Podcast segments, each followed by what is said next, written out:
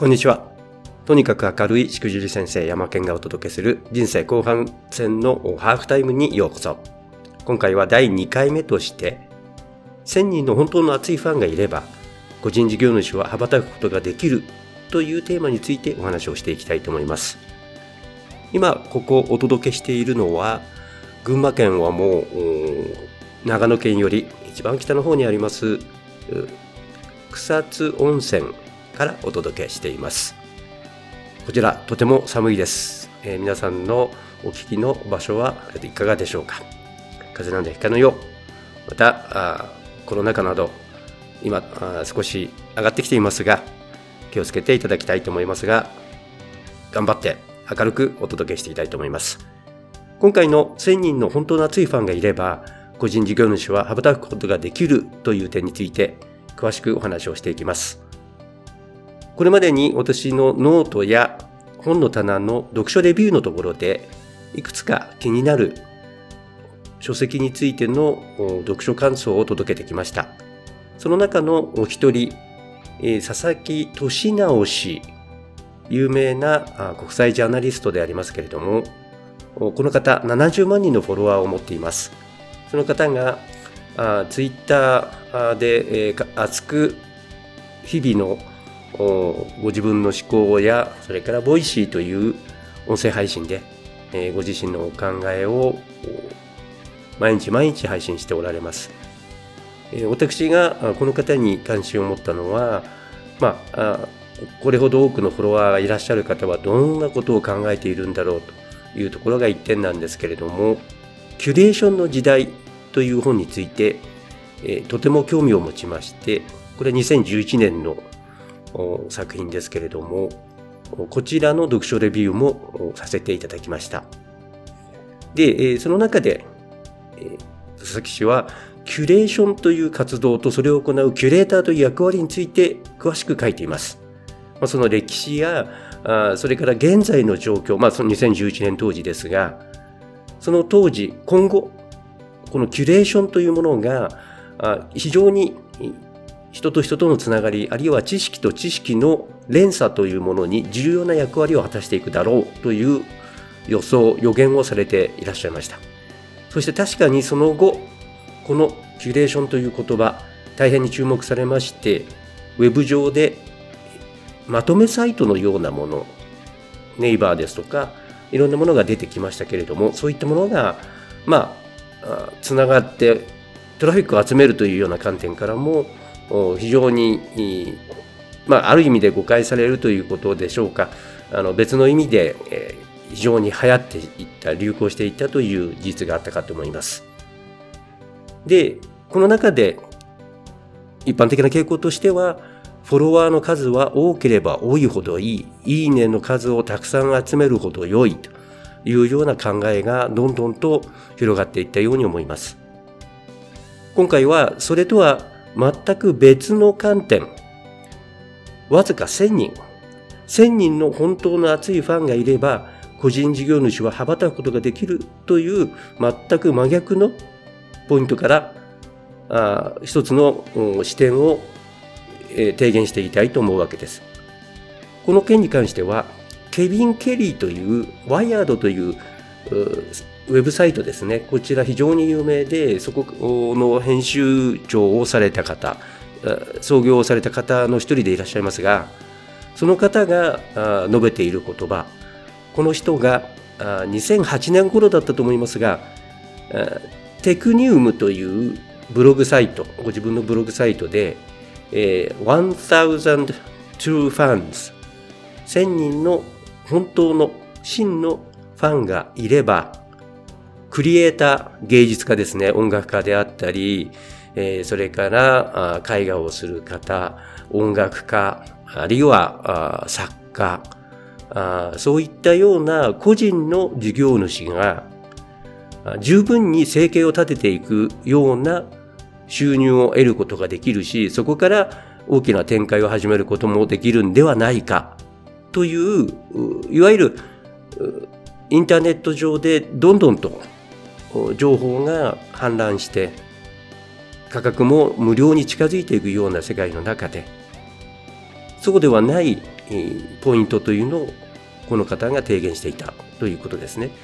でこれについて私非常に注目をいたしまして、え、こういったことっていうのは可能ではないかというのをずっと考えてきたわけです。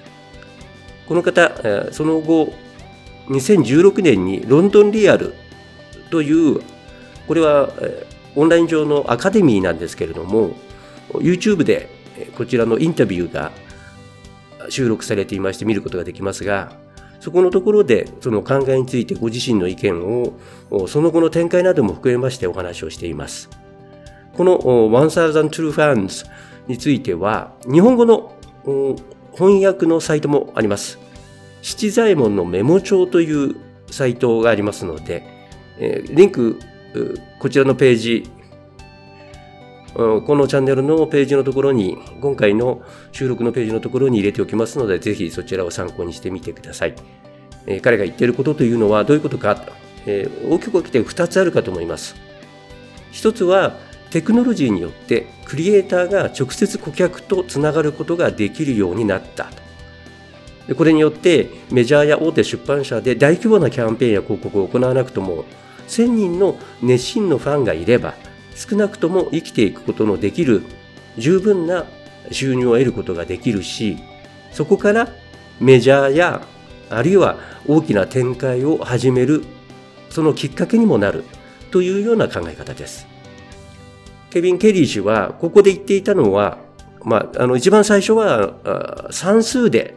計算をしてみるだけでも十分可能ではないかというようなところからあ自分のその考えというものを近くの人自分たち自分の友人たちに話をし始めて音楽家とかそういった人たちとこういうことはできるんではないかというような話をし始めたことから始まっているらしいんですね。でそれはどういうことかというとそれをまあ自分の考えを問うためにテクニウムというブログサイトに書いてみてそれがネット上で非常に話題になってというような展開を始めていったと。で、えー、どういう算数の計算方法かというと本当に熱いファンが1000人いればこの熱いファンというのは例えばファンクラブに入ってくれるような人たちですよね芸能人でもファンクラブとか例えば今の時期であれば年末のディナーショーであったりとか何かコンサートがあるといったらもう日本の果て世界の果てまでもついていって、えー、フォロワーになって、えー、外で外町で、えー、待っていたりとかあそういう熱いファンの人たち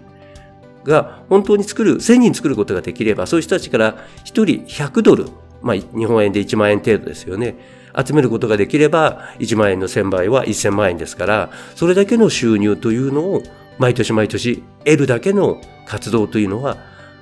可能になるしそれによって十分なまず出発点となるようなあ希望を得ることができる。そこから大きく展開をしていくこともできるしそこを維持していきたいと思ったらそういうこともできるということですね。でこれは十分に可能なんではないかという提言だったわけです。でどうしてそれが可能になったかというと SNS などそれからまあブログなどウェブインターネットが十分に行き渡るようになり誰もでもがそれを利用できるようになった時にそれが自分発信をしている人が直接クライアントお客様とつながっていくことができるようになってきたからだと。だから一定の活動をウェブ上でして集客が可能であれば1000人を集めることがそういった人たちを集めて維持することができれば十分なビジネスというものを作り出していくことができるというふうに、え彼は言ったわけです。で実際に、えその後2016年のロンドンリアルのインタビューの中で彼は実際にそのような人たちはもう出てきているではないかと。2016年の時点ですけれどもね。その人たちというのは例えば Kindle 出版をしている人だってあったりとか例えば、えー、ヒュー・ホーイという SF 作家の方ですけれどもこういったような方々。実際に、えー、その他にも私何人も知っていますがそういったような人たちがあ Kindle で、まあ、作家あの SF とかそれとかあの恋愛ものとかいうようなものがあの海外ではとてもあの人気がありますけれども、日本で言ったら漫画ですね。えー、そういったようなものをもう直接 Kindle に出版して、えー、ファンを集めていく。そのファンが1000人いる。まあ、もっと数はどんどんと成長していくことにはなりますが、そういったようなビジネスモデルというものができ始めていると。例えば、日本の場合で言ったら、私もいくつかそういった人たちの Kindle 本をレビューをしています。例えば、えー、藤原翔さん。この方はウェブライターの方ですけれども、自分自身、えー、ウェブライティング、要するに執筆活動ですね。執筆をなりわいとして、えー、十分な収入を得ている。例えば月100万を私は稼げ、稼いだと。その方法を公開しますというような、非常にある意味ベタなハウツーものを出しているというような言い方もできますが、でも実際にそういう人たちには熱いファンがいて、何万人、何十万人というフォロワーを持っているわけではないんですね。実際に自分はそんなに多くないと言っています、彼は。数千人、今多分5000人ぐらいにもなってきているかもしれません。あの人気の、だんだん人気が出てきていますので、話題になっている方ですので。で、その方はもう本当に十分な、生計を立てるのに十分なほどの Kindle からの収入も得られるようになってきたというふうに自分の作品の中で述べています。もう一人が、エージェントユキさん、えー、綾瀬ゆきさんという同時通訳者の方ですね。国際的な同時通訳者で、海外に行ったりもするし、それから日本で政府高官、あるいは企業のいろんな会議など、経営会議などで通訳をされている方ということで、その方が、えー、ボイシーで音声配信をしていますけれども、そのボイシーが、まあ、それほど多くの方がフォロワーとなっているわけでは実際じゃないんですね。多分今800人ぐらいかと思いますけれども、ボイシーからだけではないんですけれども、Kindle の出版をして、やはり、えー、十分なというにはまだいっていないかもしれないんですけれども、でも十分に自分が満足できるだけの収入が上がってきていると。こういうような事例も数々出てきているということなんですね。ですので、こういったまあ、役割モデルというんでしょうか。そういうモデルが次々と出てくるようになれば、そのモデルを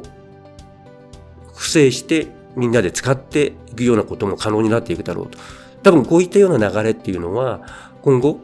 どんどんと加速化していくんではないかと。NFT というのが今出てきていますけれども、個人の作家、クリエイターの人たちが作った作品というものが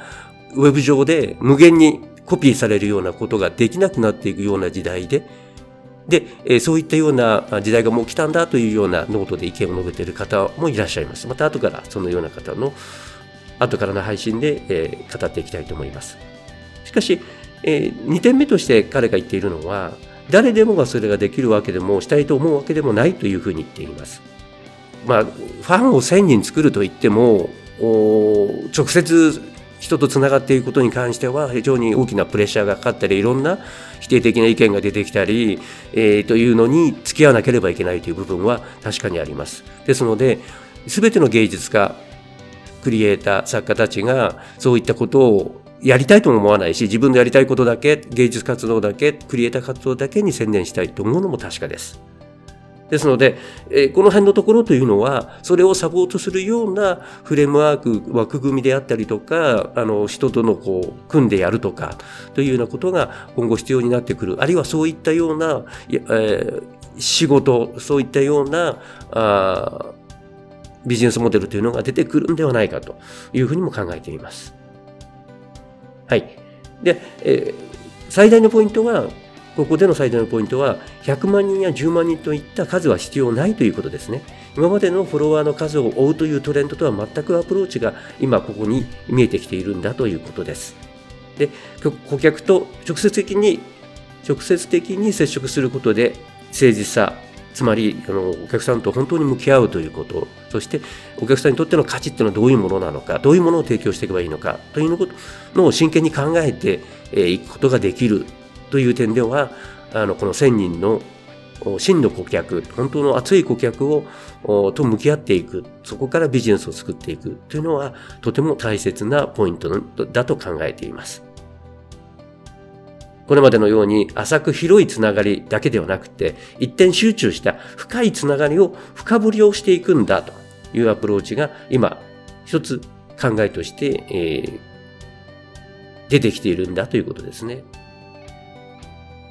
はい。今日はこの辺のところで終わりにしたいと思います。これをお聞きになったリスナーのあなたはこれをどう考えますでしょうか？ぜひ下のレターやツイッターなどで教えてください。はい。それでは、しくじり先生、えー、大山がお届けをいたしました。次回の配信にご期待ください。